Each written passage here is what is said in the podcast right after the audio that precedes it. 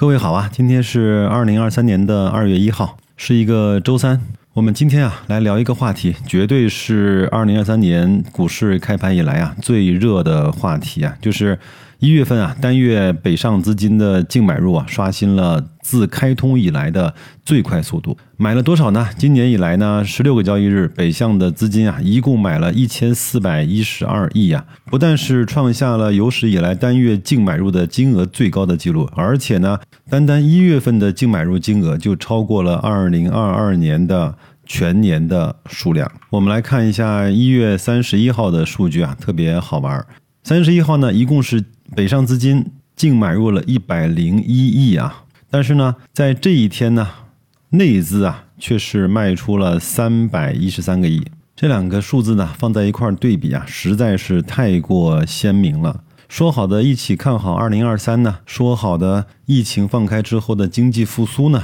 说好的不要给外资抬轿子呢？为什么每一次都是如此的相似呢？今天这期节目呢，我会少说几句啊，我放一些图表啊，给大家在公众号里啊，各位可以去公众号“大白说投资”看一看。首先，我们来看外资啊，最喜欢在今年加仓了哪一些行业啊？最猛的就是食品饮料，那以茅台为代表。第二个呢，就是银行。第三个呢，就是非银的金融，主要是以中国平安为代表。有色金属，还有像电力设备，其实就是新能源的一些公司。包括像宁德时代呀、隆隆基绿能啊，还有像家用电器，主要就是格力电器。那在外资大肆的买买买的同时呢，有一些行业却被外资暗暗的去做了减持。虽然减持的幅度并不大，但是相比而言就显得比较突兀了。主要是建筑装饰、交通运输、煤炭和房地产。我们再来说一说个股的信息啊，在一月份结束之后啊。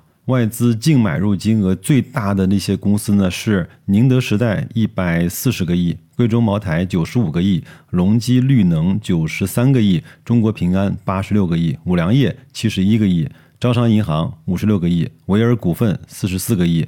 呃，后面的金额我就不念了。东方财富、中国中免、京东方。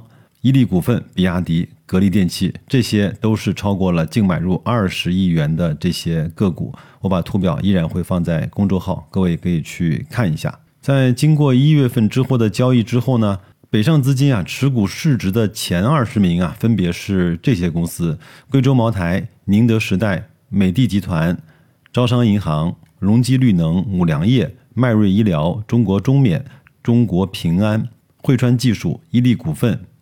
长江电力、国电南瑞、万化化学、东方财富、海天味业、格力电器、紫金矿业和比亚迪，以及阳光能源。然而，从另外一个维度呢去看啊，持股市值最高的呢未必是持股占比最高的。比如说，像贵州茅台，虽然外资持有了一千六百五十亿元的市值，但是呢，持股比例只有百分之七。像美的呢，虽然只有七百八十个亿的持股市值，但是被外资持有的比例呢是在百分之二十。那像我们关注的格力呢，曾经在前几年也被外资啊买到了百分之二十六的上限。又一直的在几年间连续的卖出，经过一月份的买入之后，现在外资呢持有格力电器是两百四十二亿的市值，百分之十二点三九的比例。另外，从时间维度来看啊，在一月份为数不多的交易日里面啊，曾经七日以上有流入的有这几家公司。九天流入的有格力电器，十一日流入的有招商银行、伊利股份，十五日流入的有宁德时代，十七天都有净流入的是中国平安。这是咱们的第一个话题啊。其实我在以前的节目中啊，也曾经做过北上资金买入的一些介绍啊。我想说的是呢，一月份超过了去年全年的买入金额，这显然不是一个特别正常的现象。我相信。它是不可能持续的，所以后面呢大概率会有一些波动，有一些所谓的下跌或者是回调。我们在这个时候想明白，只要做好正常的应对就可以了。第二个呢，我对外资买入中国的资产这件事情呢，一直是保持着务实客观的态度。其实这个市场上股票的价格当然是由这家公司本身的质地以及估值来决定的。当然呢，还有另外一个推动价格的因素，就是供需的关系。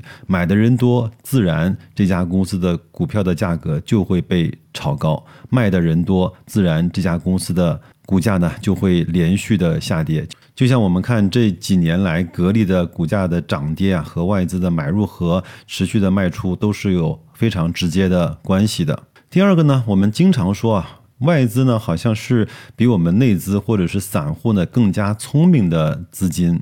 说的对吗？其实是有一定道理的。我有两个小小的结论啊，供各位参考。就是跟着外资呢去选择一些好的标的，大概率是没问题的。但是呢，你如果跟着外资呢去择时，跟他一块儿去买入，在一定程度上是有可能会被割韭菜的，因为你和外资的买入逻辑是不一样的，你和外资的持有时间也是不一样的，甚至呢，你和外资对这家公司的评价也是。不一样的，所以我在这期节目的标题里呢，就附上了“韭菜”两个字。其实韭菜呢，并不是被收割的对象，而是你如果有了韭菜的心态，去做了那些韭菜的事情啊，你的外部世界大概率呢是充满了镰刀的。所以对于白老师来说啊，无论是内资买也好，无论是外资买也好。